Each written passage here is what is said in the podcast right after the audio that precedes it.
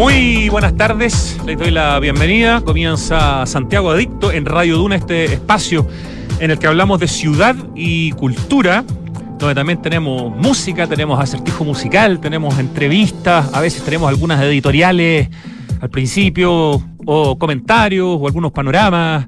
Mm, un programa donde tratamos de mostrar siempre el lado positivo y propositivo, pero eso no nos hace ingenuos, lo cual significa que podemos hablar de las cosas que no nos gustan tanto, pero siempre con una mirada que trata de ser, insisto, propositiva y constructiva. Y creemos que mm, hace falta más de ese cariño por el lugar donde uno vive y más de mirar eh, los defectos desde, desde el lado cariñoso y no desde el lado odioso que tanto abunda en tanto espacio, especialmente en las redes sociales.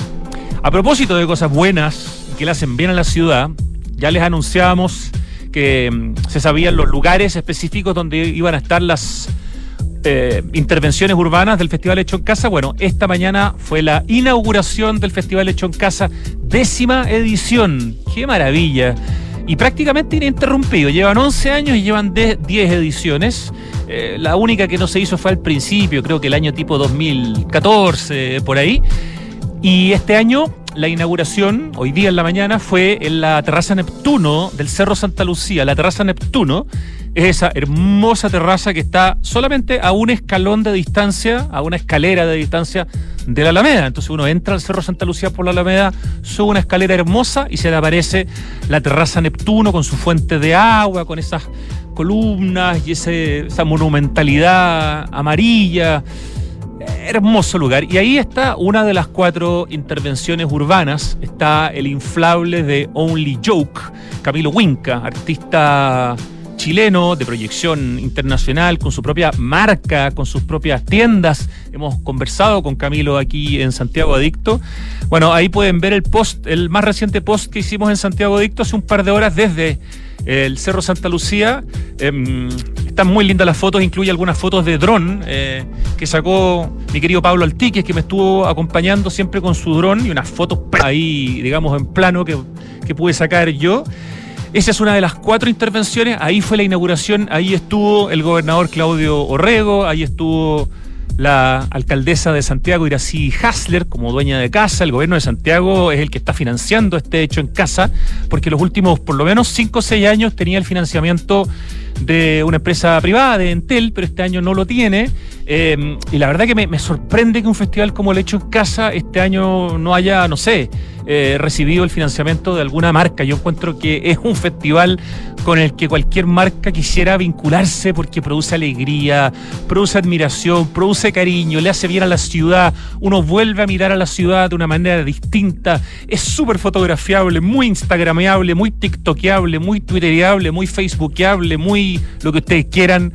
Así que invitamos eh, a las marcas eh, a acercarse a Felipe Segers y a Payo Schosting, sus organizadores, para que el próximo año el hecho en casa vuelva a, tener el, apoyo de la empresa privada. Pero este año ha sido fundamental el gobierno de Santiago. Felicitamos al gobernador Claudio Rego por haberle, dado el apoyo al hecho en casa, porque realmente es uno de los eventos de la primavera en Santiago más notables. Como les digo, son cuatro intervenciones urbanas. En el Cerro Santa Lucía, en la terraza de Neptuno, está el gran amigo. Así se llama este inflable precioso, súper fotogénico de Only Joke, el seudónimo de Camilo Winca. Frente a la moneda, al otro lado de la Alameda, está el corazón.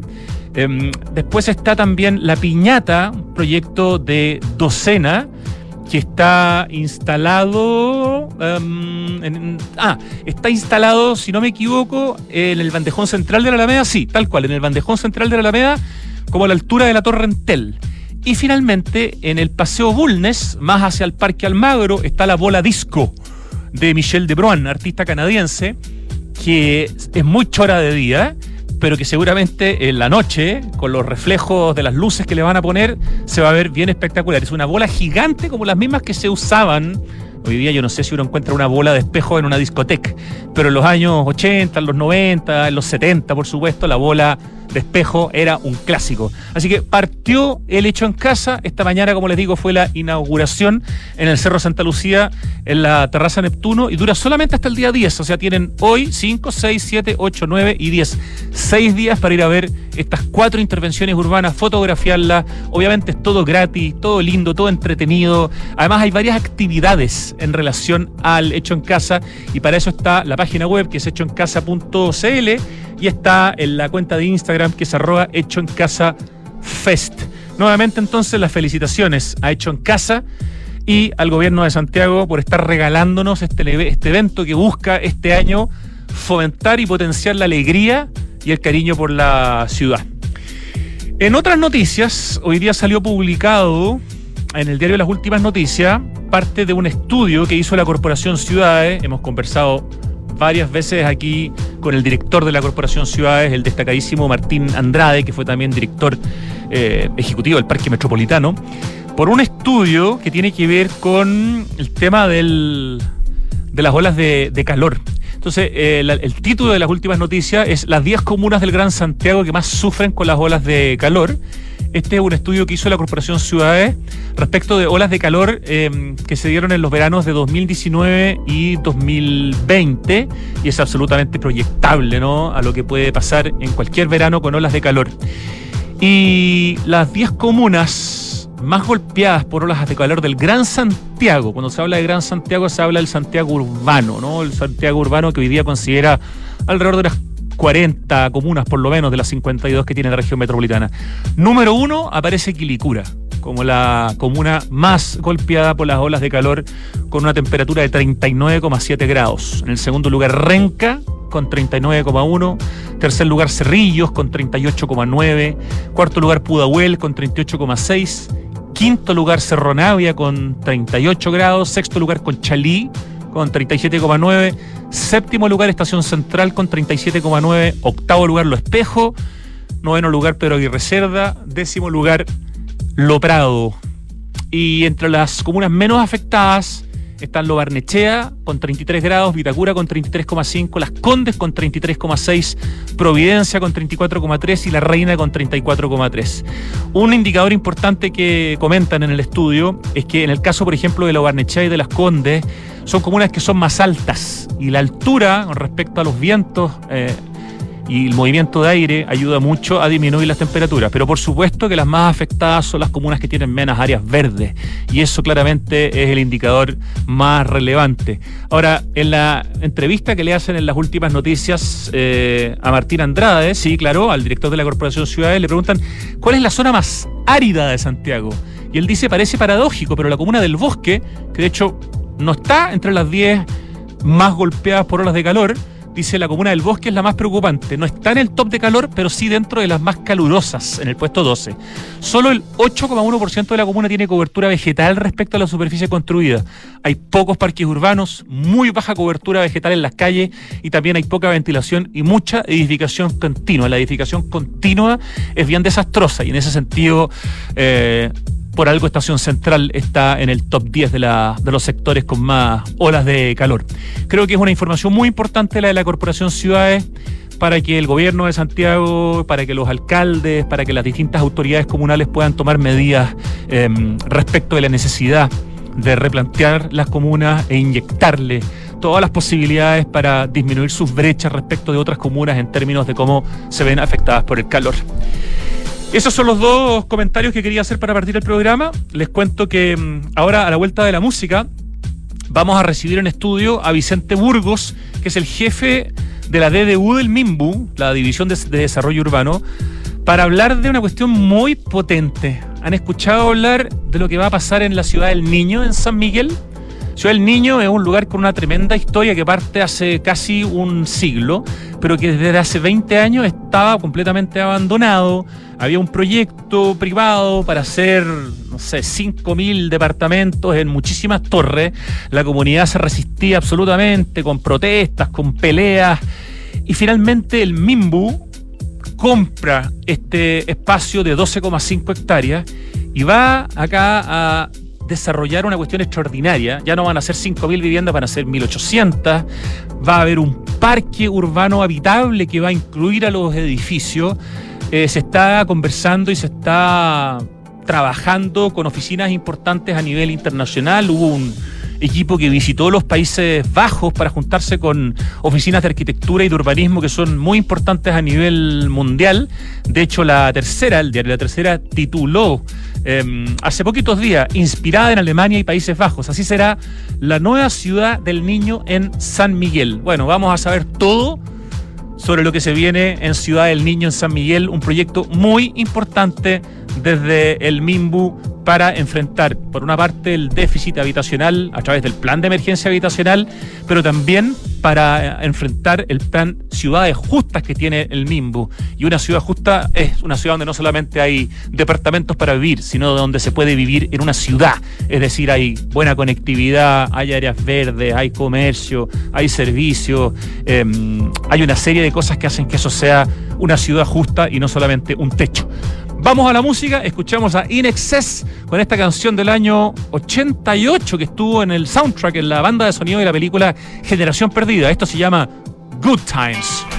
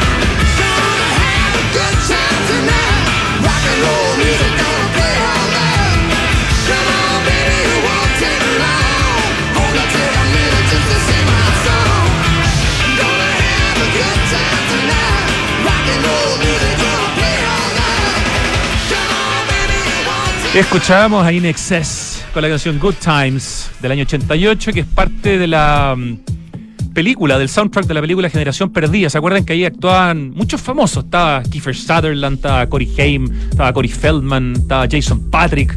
Una película que fue ícono en su momento, un temazo de In Excess. Eh, con un colaborador, ¿cómo se llama el colaborador que canta Ricardo? ¿Te acuerdas? Un tipo Bames, un, un, australiano, por aquí lo tengo. A ver, Good Times with eh, Jimmy. Aquí me está diciendo, pero que se demora Spotify.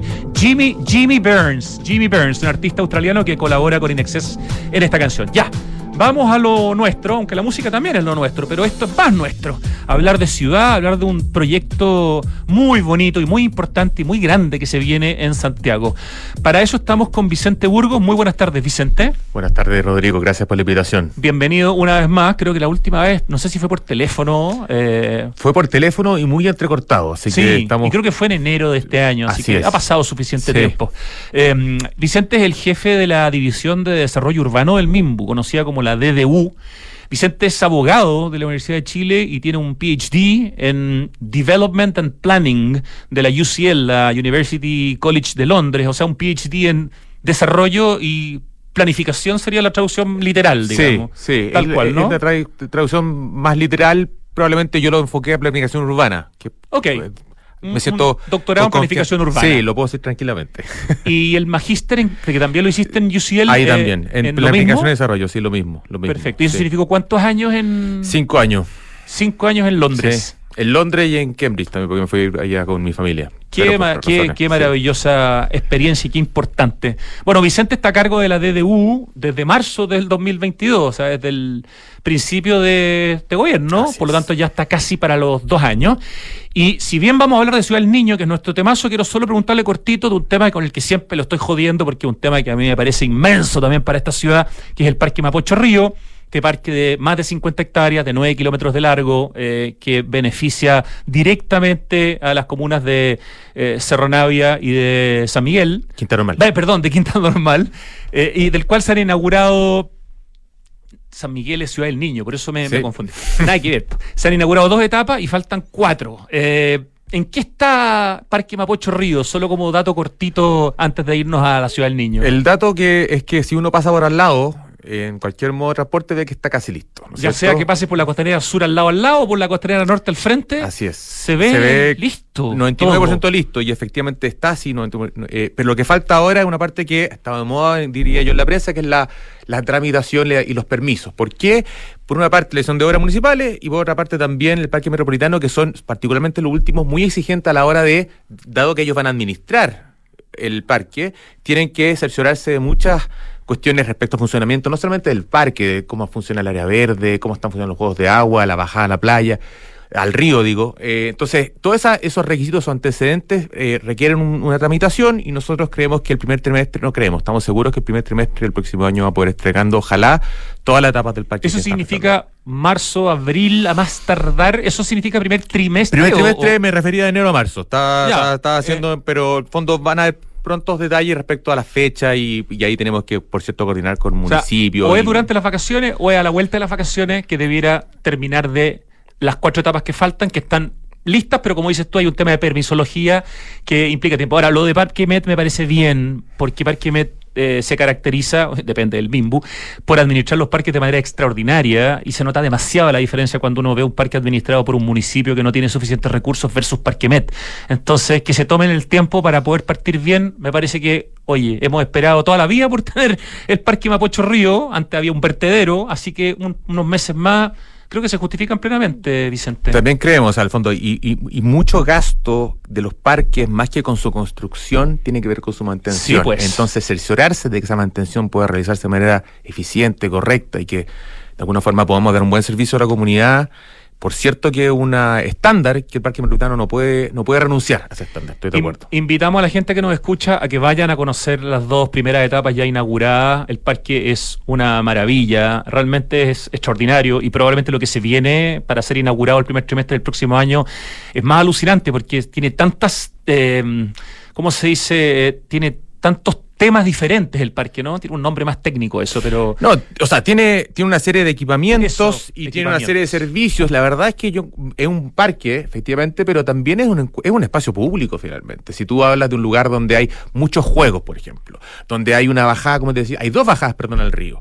Hay una serie de actividades deportivas que son bien únicas. Al fondo hay una, está, hoy día ya inaugurado está el, el, patinódromo, no patinódromo, hay un patinódromo. Sí, hay un patinódromo. Pero también está el... Bien espectacular, por lo demás. Claro, está el skatepark más grande que se supone que hay en Chile. Increíble skatepark, increíble. Todas esas cuestiones que van generando encuentros y que diría, mi opinión, va más allá de Quinto Normal y de, y, de y Cerro Navia, particularmente de Reca que está al frente, eh, pero de distintas personas que están accediendo a este lugar, pero que ciertamente los vecinos y vecinas que viven por ahí lo están sintiendo suyo. Eso es bien notable. Uno se da cuenta como los colegios están yendo a hacer deporte ahí, el fondo, como este es un espacio público utilizado por distintas personas en distintos momentos del día. Y eso es bien, para nosotros como ministerio, es bien potente. Tiene un rocódromo, un boulder, no sé qué, otro más grandes de Santiago.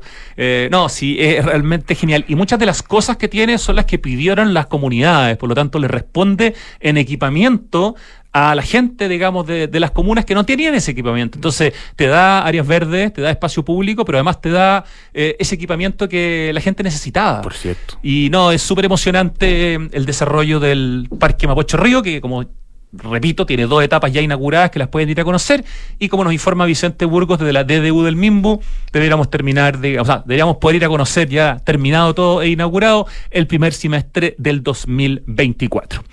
Lo, a lo que le falta un poco más, porque recién se está eh, hablando de este proyecto, pero que es muy importante y donde el Mimbu ya hizo un ejercicio fundamental, que fue comprar el paño, digamos, eh, ya empezaba a conversar y a pensar, es Ciudad del Niño en San Miguel. Estamos hablando de un proyecto de una cantidad importante de, hectáreas y con una historia también bastante potente, porque este es un lugar que fue fundado en 1934 por el Consejo de Defensa del Niño para proteger y restablecer los derechos infantiles.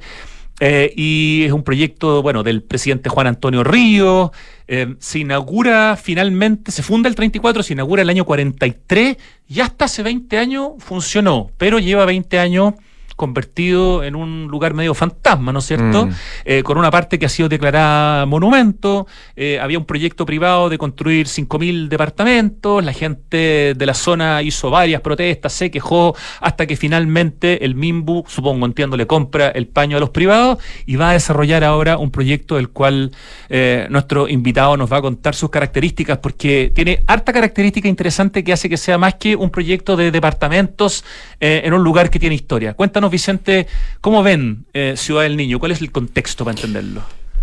En la comuna de San Miguel. En la comuna de San Miguel, eh, yo, quiero detener un poco lo que tú comentas, Rodrigo, en el sentido de que este es un lugar que tenía un sentido urbano y que lo fue perdiendo. En este caso, por el cambio de enfoque de derecho, hace 60 años de niño y niña, hace 60 años los internados eran más bien la lógica y hoy día esa fue desapareciendo. Entonces, ese paño dejó de cumplir ese fin y se abandonó para tener otro objetivo.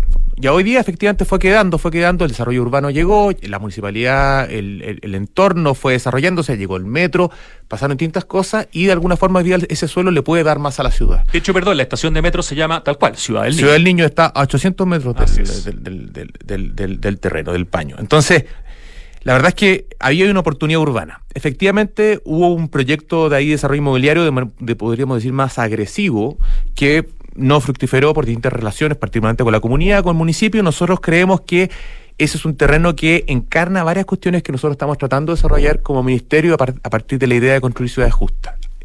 Que los proyectos de vivienda que la gestión de suelo sea una oportunidad para construir ciudad y no lo contrario, que no tengamos que llegar con la inversión con posterioridad a la inversión de vivienda, sino que ojalá que la inversión existente pueda utilizarse para que podamos de alguna forma comprar un suelo un poco más caro quizás, pero al mismo tiempo entender de que esa inversión es más barata en el largo plazo porque ahí hay transporte, ahí está la gran avenida cerca, hay equipamiento, hay actividad, hay actividad incluso cultural, está cerca del barrio Franklin, hay distintas cuestiones que están pasando ahí y que nosotros de alguna forma podemos, a propósito de un proyecto de vivienda, complementar. Entonces, a las 1.800 unidades que va a tener el proyecto, que con distintas características, va a haber algunas viviendas eh, del D69, del 49, o sea, distintos tipos de, para distintos tipos de familias. O sea, va a haber edificios de integración social de S19, va a haber e-, edificios de vivienda social, no sé, de S49, o sea, es una integración también de distintas eh, modalidades. Así es, o sea, la diversidad de la vivienda es parte de, de, de las cuestiones que hacen estos barrios de alguna forma más ricos.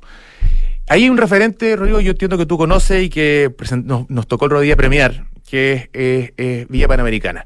Maya. Te iba a preguntar por ese gran proyecto en el cual ustedes como Mimbo y el Servio son fundamentales para que las oficinas de arquitectura que participaron, que son Móvil y Francisco Izquierdo y las constructoras, se haya hecho un modelo de gestión realmente notable. O sea, aquí en la entrevista que tuvimos con los arquitectos, aplaudieron en el fondo al Mimbo y al Servio por toda la pega de planificación y de, cómo se pensó el proyecto para que pudiera desarrollarse de la manera que se hizo, bueno, a la velocidad que se hizo y con el mm, fantástico resultado que mm. tiene y que son más de 1.500 departamentos departamentos. Más, de 1.500 departamentos en un lugar donde va, va a tener mucho más proyectos. Entonces, la, pregunta que trasciende ese proyecto, que fue tan conocido aparte por tanta gente que hizo TikTok, que hablaba con orgullo, los voluntarios, voluntarios que fueron, eh, eh, hablaban del proyecto como, como si fuese suyo. Y los deportistas que mostraban las instalaciones y estaban impresionados, maravillados, eh, ¿no? Entonces yo antes, yo, antes venía con una minuta de entrevista y tenía que explicarte cada uno de los elementos, cómo, cómo había que hacer un espacio público que, que favoreciera los cuidados, diversidad de la tenencia, buena conexión, buenos atributos urbanos. Hoy día te puedo decir que si es que nosotros logramos replicar la experiencia pública respecto a Villa Panamericana en el contexto ciudad bicentenario, vamos a estar haciendo un logro. Y lo que estamos haciendo con, proponiendo con estos planes urbanos habitacionales en Ciudad del Niño y en otros terrenos hoy día a, lo largo de todo Chile, a lo menos 10 proyectos, es justamente poder replicar y dar esa capacidad, esa señal de que el Estado junto con los actores privados pueden realizar estas cuestiones y pueden generar mejor ciudad a partir de proyectos habitacionales. Esa es un poco la lógica. Entonces, y en particular en Ciudad del Niño, nosotros vemos o se analizó con, la municipalidad, con los vecinos y vecinas y con distintos actores que eh, una de las falencias importantes que tiene San Miguel, a, pesar de su buena conexión, tiene que ver con las áreas verdes. O sea, hoy día la deficiencia que tiene en áreas verdes en cuanto al, al, a, los, a los números, entiendo que son 1,5, 1,6 eh, unidades eh, o sea, de, metro cuadrado por habitante en la, en la comuna. Y aquí Nada. es muy poco. y se supone que el estándar, siempre se dice que el de la OSD. Yo voy a quedarme con el del CIEDU, que lo dejó en 10 metros cuadrados por habitante. ¿Cómo podemos apuntar? Pues nosotros, mediante este proyecto, estamos eh, entregando además eh, un parque.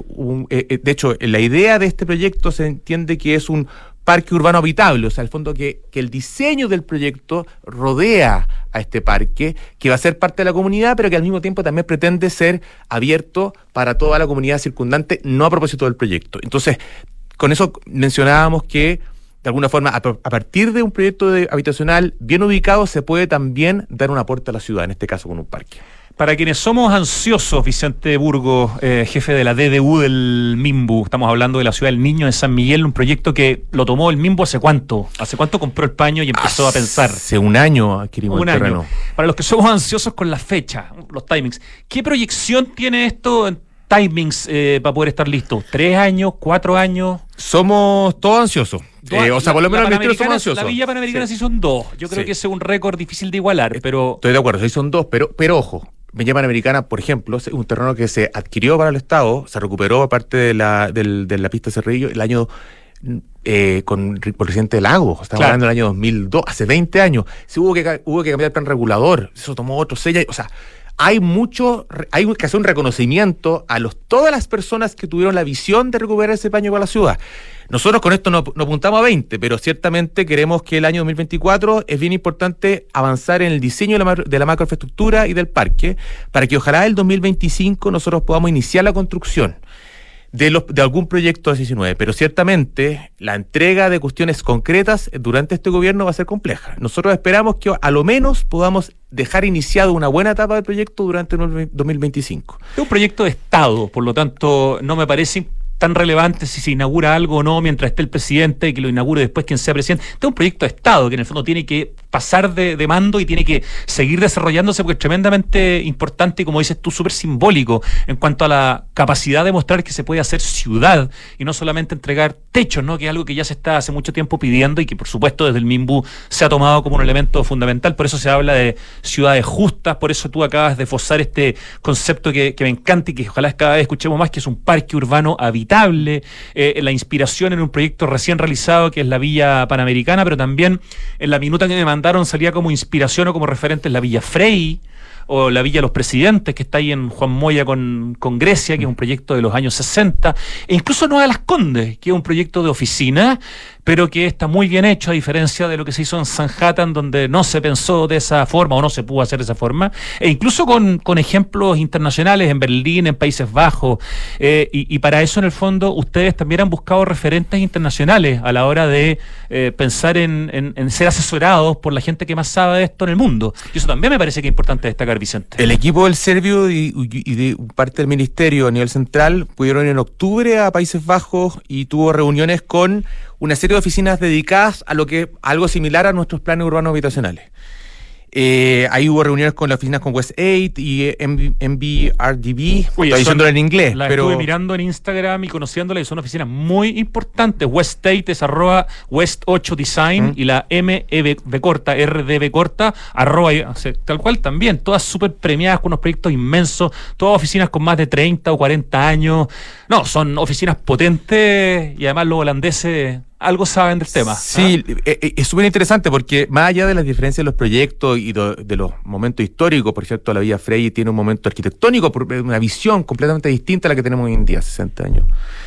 Pero algo que unía a esta visión de estos actores, de, de estos actores públicos y privados de, Holanda y también con lo que hemos aprendido de la experiencia de la Cormu, de la Corvi, es respecto al modelo urbano eh, público potente, en el fondo. Algo que, como tú señalabas, que pueda trascender a los periodos de gobierno, en el fondo, que quede una institucionalidad que permita que estos proyectos de largo plazo permitan llegar a esos atributos que, que esperamos. Entonces, ciertamente hay que siempre hay que apurarse pero apostar a, la, a, la, a, la larga, al, largo plazo, en el fondo, entendiendo de que estos proyectos requieren autoautorizaciones, pero que ese largo trayecto vaya la pena para entregar proyectos como de la calidad de, de, de, de, de Panamericana, solo se va a poder hacer con dos cuestiones, en mi opinión o nuestra opinión. La primera, una institucionalidad fuerte. Estamos generando los procesos para que esa institucionalidad quede por, eh, después de este gobierno, pero también con la convicción de que esto es un proyecto de, que va mucho, más allá de una comisión política, al fondo. Eh, eh, va con la idea de que muchos y muchas pueden acceder,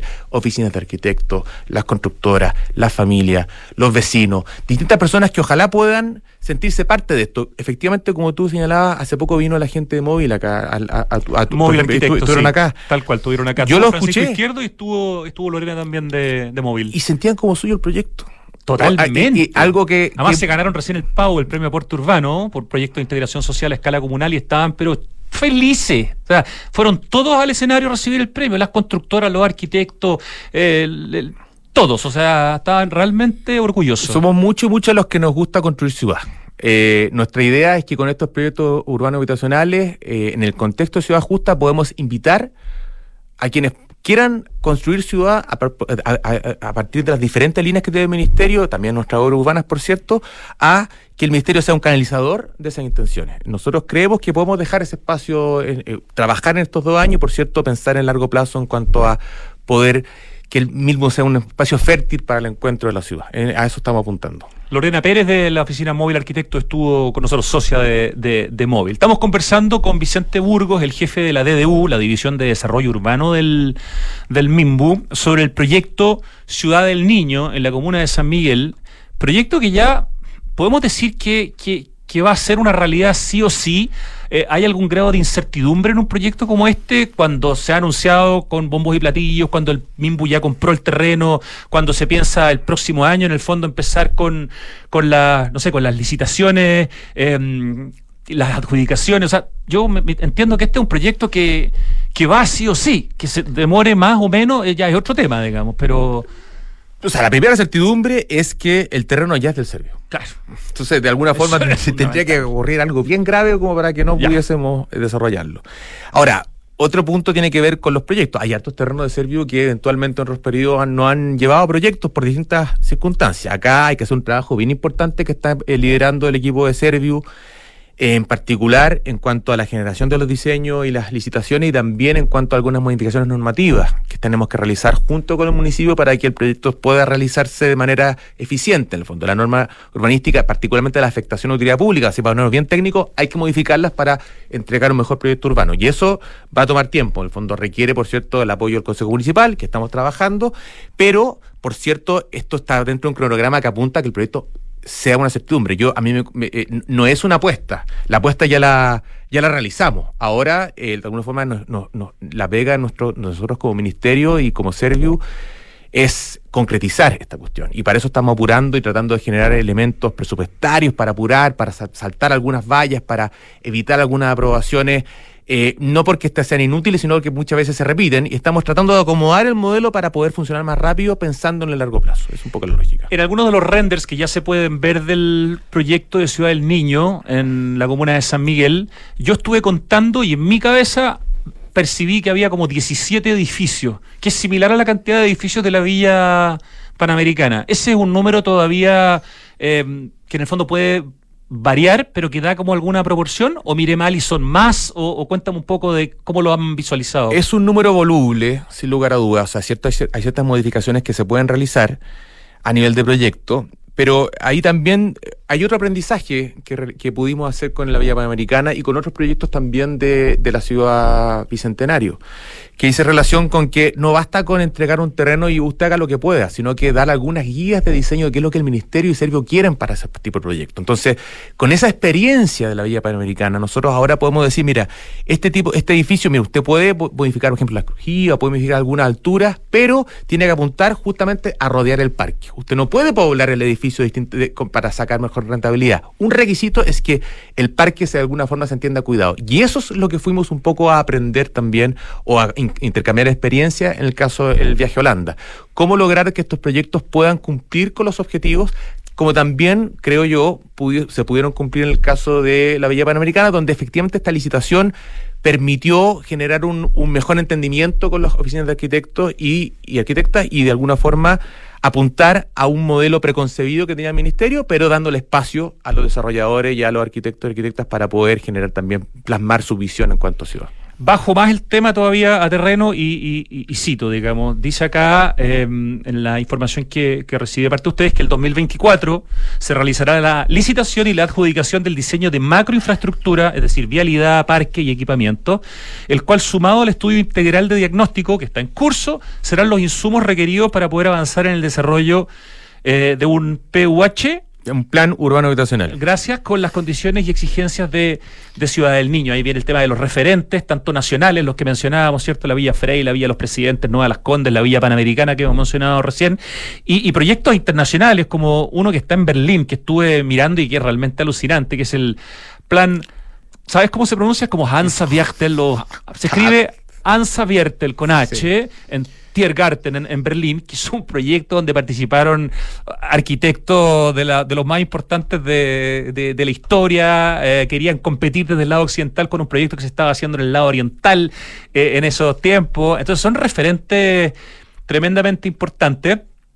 Estoy tratando de, encontrar el nombre de los arquitectos que participaron acá. Bueno, Alvar Altos, Carni Meyer, eh, Walter Gropius. O sea, un proyecto urbano arquitectónico extraordinario donde hay distintos también edificios de distintos momentos, distintas etapas. Distintas etapas estos proyectos, la gracia que tienen es que como son, son largos, el fondo permiten, permiten casi que hacer un estudio longitudinal de lo que va pasando en la arquitectura, el fondo, porque van cambiando las visiones. Por cierto, hacer un edificio distinto a hacer un edificio de los 60, pero también fue los 70, después 80, y cuando uno apunta a largo plazo, ciertamente va a, haber esas diferencias y además, otra cuestión, Rodrigo, va a haber aprendizaje de los mismos proyectos. Estoy, yo te puedo asegurar que el último proyecto eh, eh, Villa Panamericana, por ejemplo, va a ser mejor que, que lo, que lo Debiera, primero.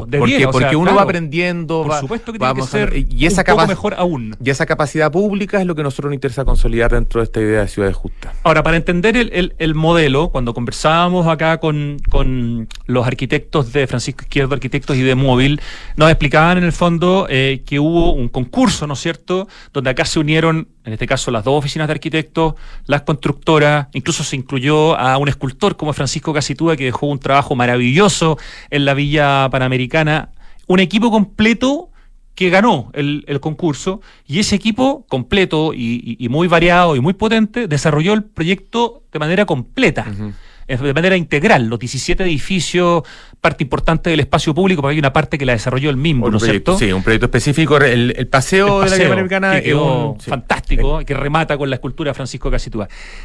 Eso, ¿se sabe ya cómo va a ser el modelo para Ciudad del Niño?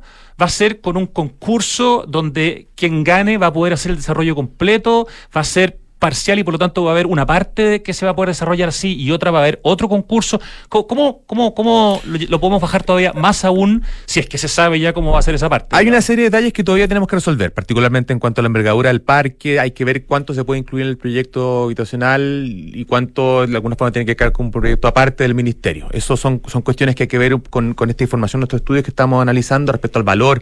Uno tampoco puede cargarle tanto de mano al proyecto, pero sí eh, el modelo en cuanto a, a, eh, proponer un desarrollo, la palabra está media manoseada, pero el desarrollo inmobiliario en el fondo, porque de alguna forma lo que uno hace mediante esta- estos concursos es darle un valor al suelo y de ese valor del suelo yo extraer cuánto le puedo, cu- cuánto puedo generar con el proyecto. Ese es básicamente el modelo así eh, especificado. Entonces yo por eso, como tú decías, el proyecto es completo, va con especialidades, con el modelo arquitectónico. Nosotros tenemos algún aprendizaje de eso. De partida, queremos mejorar la condición de los concursos. Por eso se sacó un decreto nuevo que permita que también los segundos y terceros puedan, ojalá, aspirar también a algún tipo de reconocimiento si es que no ganan el, el concurso. Porque Buen punto. para las oficinas eh, esto es. Mucha pega es por pega. cero peso, Salvo uno. salvo uno, exacto. Y eso, eso, eso, entonces, eso lo obliga muchas veces a asociarse con alguien que tenga las espaldas para hacer esa cuestión. Y eso ciertamente eh, permite que solo algunos concursen. Nuestra idea es poder, ojalá, abrir lo, lo máximo posible ese arco de, de concursantes. Eh, pero, pero ciertamente el aprendizaje en cuanto a poder valo- eh, rescatar valor del suelo para la generación de estos, de estos proyectos es ciertamente un modelo que queremos replicar en Ciudad del Niño, en Ferronor, en el Parque Caucari y en otros proyectos que estamos haciendo a, a nivel en, en- en Chile, en otros proyectos inmobiliarios eh, Vicente- urbanos. Vicente, y un estándar muy alto que dejaron los departamentos de la Villa Panamericana, como iban a ser primero para los deportistas que tenían ciertas necesidades, y después eso se hereda en el fondo a los vecinos que ya están empezando, entiendo, o pronto están empezando a, a llegar. Entiendo que ya están empezando a. a- a- No estoy al día, pero o- yo sé que ya están deben estar disponibles a para. sí. de ocupar, digamos, Sí. ¿no? Porque están adjudicados los Ujú. 1.500 departamentos de la Así Villa es. Panamericana, eh, proyecto completamente DS19, o sea, proyecto de integración social. El estándar de esos departamentos, me tocó visitarlos cuando fui con las oficinas de arquitectura, era, era bien notable. Los edificios son, primero son lindos, eh, tienen un trabajo interior eh, con vacíos, eh, depende cuáles, los que tienen menos, eh, las menos ascensores tienen un trabajo vacío precioso, Eh, la- las terminaciones se les entregan con una serie de, de- de elementos que en el fondo las, las heredaban también de los deportistas, eh, la, la aislación de ruido, la ventilación, son realmente departamentos de un estándar e incluso de un tamaño que cada vez va creciendo un poquitito más. ¿Cómo, cómo se visualiza tomar, digamos, el estándar de Villa Panamericana para Ciudad del Niño en términos de la calidad del espacio donde se va a vivir? Independiente del espacio público, que ya entendemos que en Ciudad del Niño va a ser fantástico, con conectividad con el metro,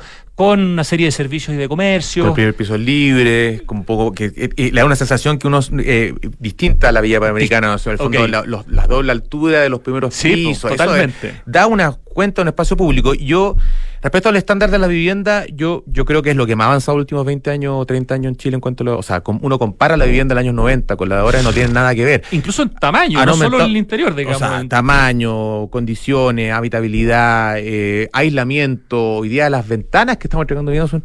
Mira, tenemos panel. O sea, estamos Termopanel, entregando. o sea, estamos- estamos- Villa Panamericana, termopanel, Termopanel, no entonces- todas las ventanas, pero varias de ellas. entonces, la verdad es que eh, el estándar hoy día, y ese estándar es medio renunciable en mi, en mi opinión, Mm. o sea, como que ya quedó y es difícil decir, sabe que usted tuvo mala suerte, así que vamos a tener que bajarle un poco el estándar. Donde sí creo que podemos hacer un esfuerzo bien potente para ir consolidando, porque eso sí que no es hoy día una regla, es en consolidar en el estándar urbano. Esa creo que es la apuesta, al fondo, en mejorar la relación que tienen los proyectos, ya lo estamos haciendo en varios, no solamente en este caso, eh, y que eso sea de alguna forma una norma del ministerio. Por eso, si nos quedamos solamente con el esfuerzo de la Vía Panamericana, por cierto, que va a ser un esfuerzo que va a ser bonito, interesante, pero solamente una vez. No queremos que sea una postal, queremos que sea un. Queremos que sea, queremos.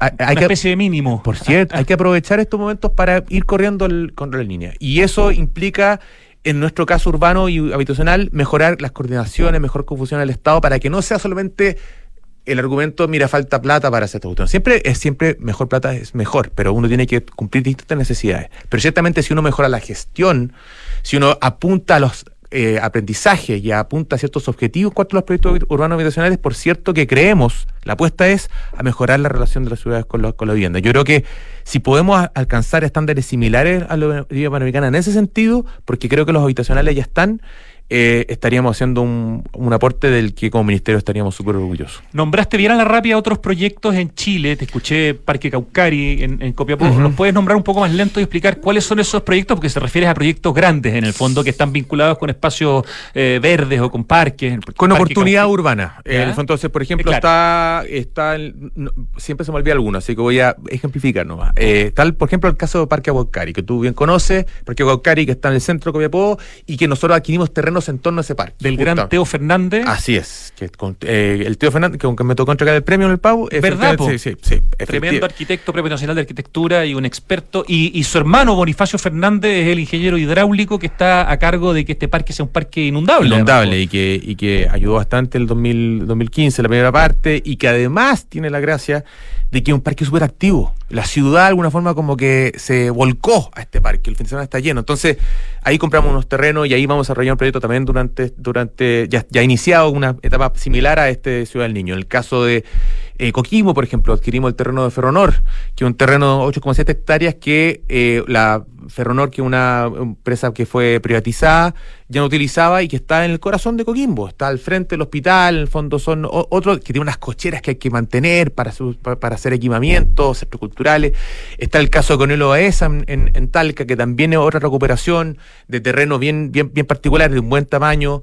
En el caso de Valdivia, estamos eh, eh, interviniendo en la zona de las ánimas, que si bien no es un proyecto habitacional, nos permite ejecutar un parque y otros proyectos habitacionales circundantes a ello. En el caso de Punta Arenas, hay un plan urbano habitacional que también nos permite ejecutar un parque que ya está desarrollado, que va a ser entregado a este gobierno y que se conecta eh, con la parte sur de Punta Arenas, particularmente tiene una conexión interesante con, la, con el Parque María Betis, que también estamos recuperando. Entonces, Qué bueno, porque ese parque le, hacía le falta un poquito de cariño. Exactamente. Entonces, la idea de que ojalá los proyectos reflejen oportunidades dentro de las ciudades, no te lo dije todo, pero apuntando a que esto sea una línea importante de nuestra inversión urbana, que eh, eh, lo discutimos al principio del presupuesto del año pasado, eh, que aumente el esfuerzo en el plan de emergencia habitacional no implica una renuncia a la ciudad, sino que todo lo contrario, implica una oportunidad de ser ciudad, y eso está apuntando nosotros como ministerio. Y finalmente, aunque ya lo hemos nombrado, pero, pero para entender la importancia que tiene, que el mismo, digamos, el Servius sea dueño de los terrenos donde se construyen estos proyectos, es lo que en gran parte permite, primero, avanzar, digamos, muy rápido o lo más rápido posible, pero sobre todo esta especie de subsidio, digamos, al precio que permite que en departamentos de esta calidad, en edificios bien hechos, con muy buen espacio público, puedan acceder personas a proyectos de integración social o a proyectos de vivienda social. En ese sentido, fundamental el banco de suelos, ¿no es cierto?, que tiene el Ministerio de Vivienda y Urbanismo. Eh, Absolutamente. O sea, eh, nosotros, de hecho, te puedo, puedo dar un paso más allá. Nosotros hicimos una gestión de suelo bien importante a, partir, a partir del plan de emergencia y pudimos comprar suelo con harto espacio, pero eso no, eso, esa oportunidad de gastar muchos fondos en suelo es una solución no es tan buena a largo plazo. Uno tiene que apuntar justamente a herramientas que te permitan retener suelo de manera más eficiente y que no sea solamente puro gasto. Entonces, apuntar, por ejemplo, a la, a la gestión inmobiliaria pública y pensar en la empresa pública cómo va sacando eh, una partida inmobiliaria de algunos de, algunos de, estos, de estos terrenos. Estamos apuntando en esa, en esa visión. Muchos de los proyectos urbanos de Holanda justamente obtienen parte de la plusvalía la dan al mercado y permiten, la captura de la plusvalía, y permiten que la sustentabilidad de esos proyectos se mantenga porque son además rentables. Claro. Entonces, eh, en eso también estamos trabajando, eso no te lo puedo adelantar todavía, quizás eso puede quedar para otro programa, pero, pero la verdad es que creemos que la gestión de suelo el banco de suelo es una buena idea, pero, pero tiene que ir marcado una gestión de suelo, y es gestión de suelo pública. ¿Y eso qué implica? Implica que el Estado pueda también hacerse parte en estas decisiones de suelo, a veces adquiriendo, otras veces recuperando suelo público, hemos realizado bastante en, aquello, pero que de alguna forma podamos sustentabilizar la adquisición de estos terrenos a partir de esa acción inmobiliaria. Estamos trabajando en eso, es más complicado, requiere algunas manifestaciones legales, pero ciertamente es parte de la visión de este ministerio eh, y de este gobierno del presidente Boric, fue parte de nuestras promesas. Eh, poder entregar eh, el próximo gobierno con un sistema de gestión de suelo consolidado. Requiere un jefe de la DDU abogado. Ah, qué suerte. Es abogado el jefe de la DDU y además tiene doctorado en ¿Cómo te gusta llamarlo a ti? En planificación urbana. En planificación urbana. Perfecto. Vicente Burgos, muchas gracias por venir a explicarnos. Eh, el proyecto de Ciudad del Niño es tremendamente inspirador. Esperemos que, siga desarrollándose, así debiera ser. Eh, y quizás nuestra próxima conversación va a ser para la inauguración de las últimas cuatro etapas, las que faltan del Parque Mapocho Río, en el primer trimestre del 2024. Encantado. Eh, cobran la palabra nomás. Pero... Muchas gracias por, por acompañarnos hoy día en el estudio. Rodrigo, muchas gracias. Nos vamos al corte y ya vuelve Santiago Adicto.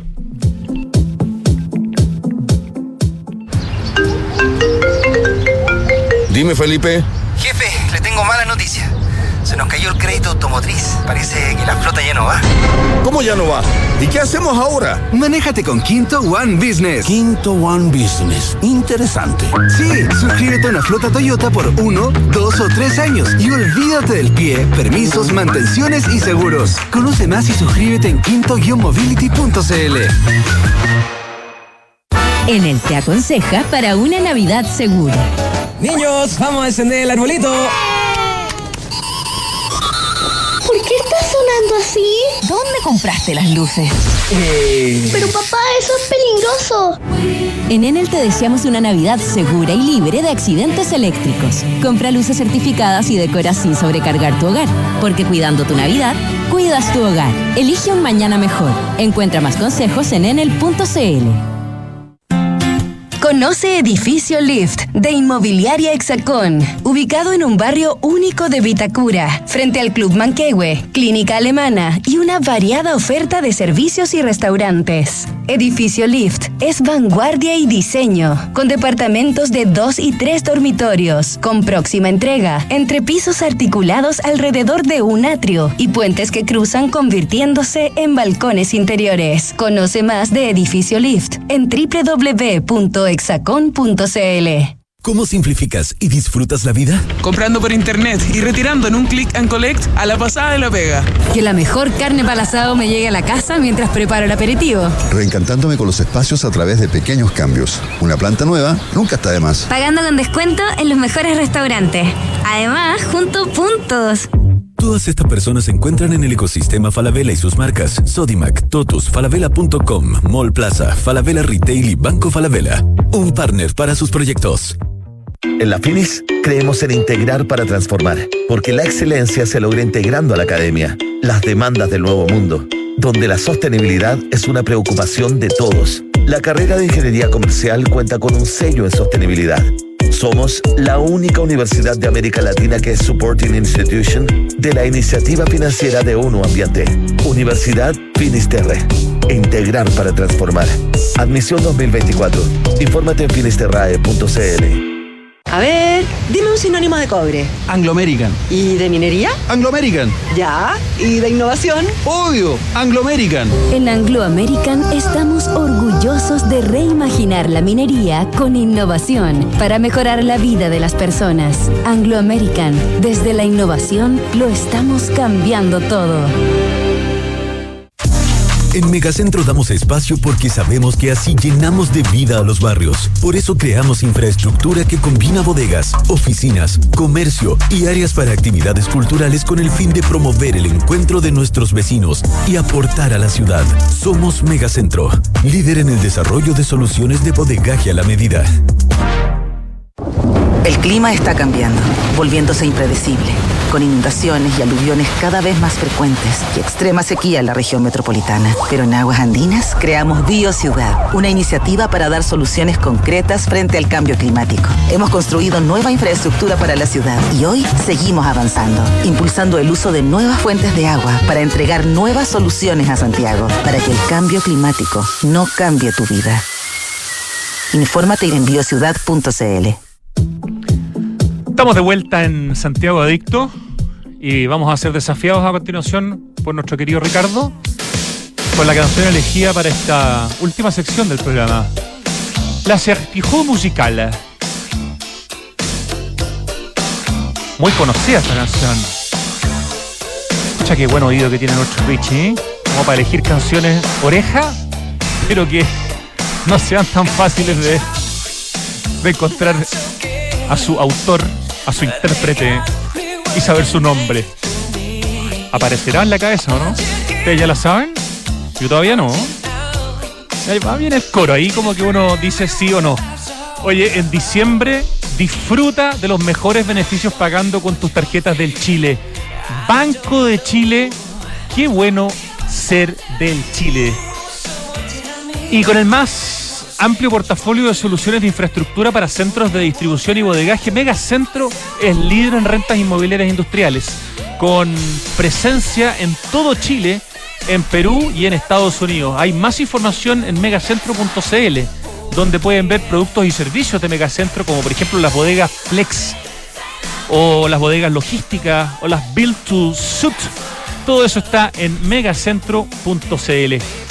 Bio Ciudad, una iniciativa de aguas andinas con soluciones concretas para el cambio climático, una batería de proyectos tremendamente importantes para nuestra resiliencia como ciudad, para nuestra seguridad hídrica. Infórmate y descubre más en biociudad.cl. En Open, esta Navidad no va a ser como ninguna otra. ¿Por qué? Porque llegó Emma, una niña muy curiosa que busca al dueño de un misterioso regalo abandonado. ¿Qué habrá adentro? ¿Y para quién será? ¿Será para ti? Descubrámoslo juntos en Emma y una Navidad para todos. Conoce más en openplaza.cl. Vive una Navidad más open. Y en Enel buscan cuidarnos y mantener nuestro suministro continuo. Por eso si sabes de hurto de cables que haya generado corte de electricidad en tu barrio, lo puedes denunciar de manera anónima al 600-696-0000. Ayúdanos a evitar esta práctica ilegal y a mantenernos seguros. Enel está en Santiago Adicto.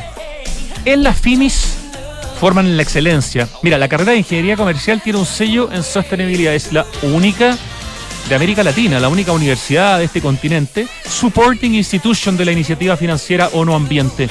Universidad Finisterre, admisión 2024. Oye, yo todavía no sé quién canta. ¿Tiene un nombre como en francés esta canción? Ah, ya, eso por lo menos lo estoy reconociendo. ¿Y esto es una banda o un solista? Es un solista. Ya, vamos a tener que pedir pistas, parece. Oye, tres sinónimos de innovar son mejorar, cambiar y Anglo American. Porque en Anglo American hacen minería desde la innovación para mejorar la vida de las personas. Anglo American, desde la innovación, lo estamos cambiando todo. El cambio climático es una urgencia de todos y por eso en Falabella hicieron este potente anuncio. La descarbonización de su operación con metas claras y cuantificables para hacer cero emisiones netas de carbono el 2035 en sus emisiones directas, con impacto continental, porque estamos hablando de una empresa que está en varios países de Latinoamérica. Suma una flota Toyota a tu empresa con Quinto One Business. Tu flota Toyota, una cuota mensual, cero trámites y además permiso de circulación, mantención y seguro incluidos. Extraordinario, ¿no? Quinto, guion al medio, mobility.cl. Y te cuento que Smart Invest Inmobiliaria Hexacón es lo mejor que le podía pasar a tus ahorros, ya que te permite invertir con múltiples beneficios en departamentos con gran plusvalía, incluyendo servicios como colocación y administración del arriendo, exclusivo para Casa Bustamante en Ñuñoa y Mirador Casona en la Florida. Dos muy lindos proyectos de Hexacón. Cotiza hoy desde 2.300 UF con la mejor asesoría en www.hexacon con 2x.cl, hexacon.cl. Ya, dame pistas por favor Ricardo del cantante. El nombre es con R. Se me apareció en la mente un nombre tipo R-O. Sí, ya. Y el apellido, espérate, ¿el apellido con qué letra empieza? Con N. Yo sé que es Robin. Robin. Ah, ah Robin Neville. Robin Neville se la vi. Pensé que me iba a sacar un cero. Robbie Neville, no Robin. Robbie Neville se la vi el acertijo musical de hoy. ¿De qué época será esta canción? Fines de los 80. ¿Qué nota nos sacamos, Ricardo? Me saqué en realidad, porque tú no tienes por qué ser parte de mis notas, sobre todo cuando son malas. Un 6. Me voy muy contento porque ayer fue un 7 y hoy día fue un 6. Vamos con promedio 6-5. Vamos, muy bien. Termina Santiago Adicto a las 13 en punto. Una puntualidad japonesa y alemana hoy día para terminar el programa. Gracias Ricardo Larraín, Richie querido, Lucho Cruces en el streaming, Francesca Ravizza en la producción, equipo digital de Radio Duna, Pitu Rodríguez en la dirección. A continuación los dejamos con Tardes Duna. Hasta mañana.